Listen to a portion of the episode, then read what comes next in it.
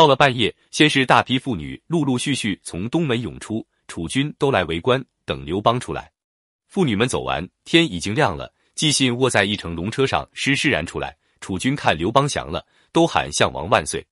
等项羽发现这刘邦是假的，真刘邦早已从西门跑远了。项羽就没想一想，刘邦怎会啥条件也不谈，送封信来就说今晚出降，这不科学呀。但是他太骄傲了，认为刘邦就该无条件向我投降。唐德宗年间，平凉结盟也是一个著名案例。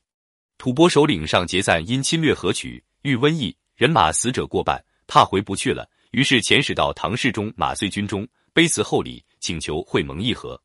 马遂同意了。当时河中节度使浑坚说：“如果国家乐兵敬上，以谋伐为计，吐蕃请盟，也许可以听信。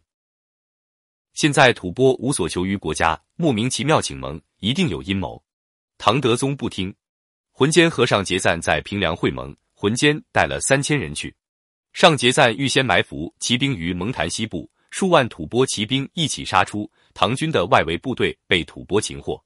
浑坚迅速跳上身边一匹马，逃出平凉川。结果唐朝除了主盟官员外，其余六十多名官员，包括副使崔汉衡和宦官巨文贞等其他会盟人员，全部被吐蕃擒获。唐军死五百多人，被俘一千多人，史称平凉结盟。陈浩注解说：两国之师或侵或伐，如果双方都没有屈弱，无缘无故来请和，那要么是敌人国内有幽微之事，欲为苟且在安之计；要么是知道我有可图之事，欲使我不疑，先求和好，然后突袭害我。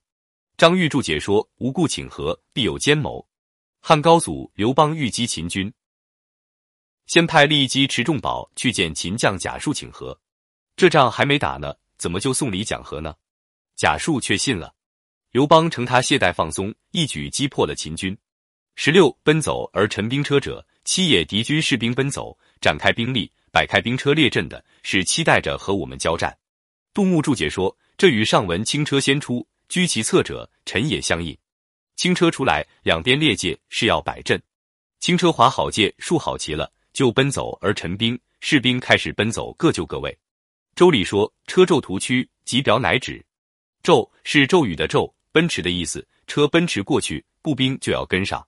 即表乃止，表就是立旗为表，是个标志。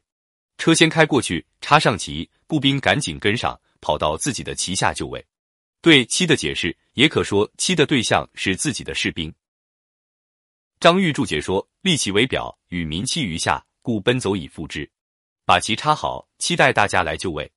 十七半进半退者，又也半进半退。就是进退不一，有的在进，有的在退，有时在进，有时在退，队形杂乱不整，那就是要引诱我们前进。他进怕我们跑了，退又怕我们不追，所以半退半进。十八仗而立者，鸡也。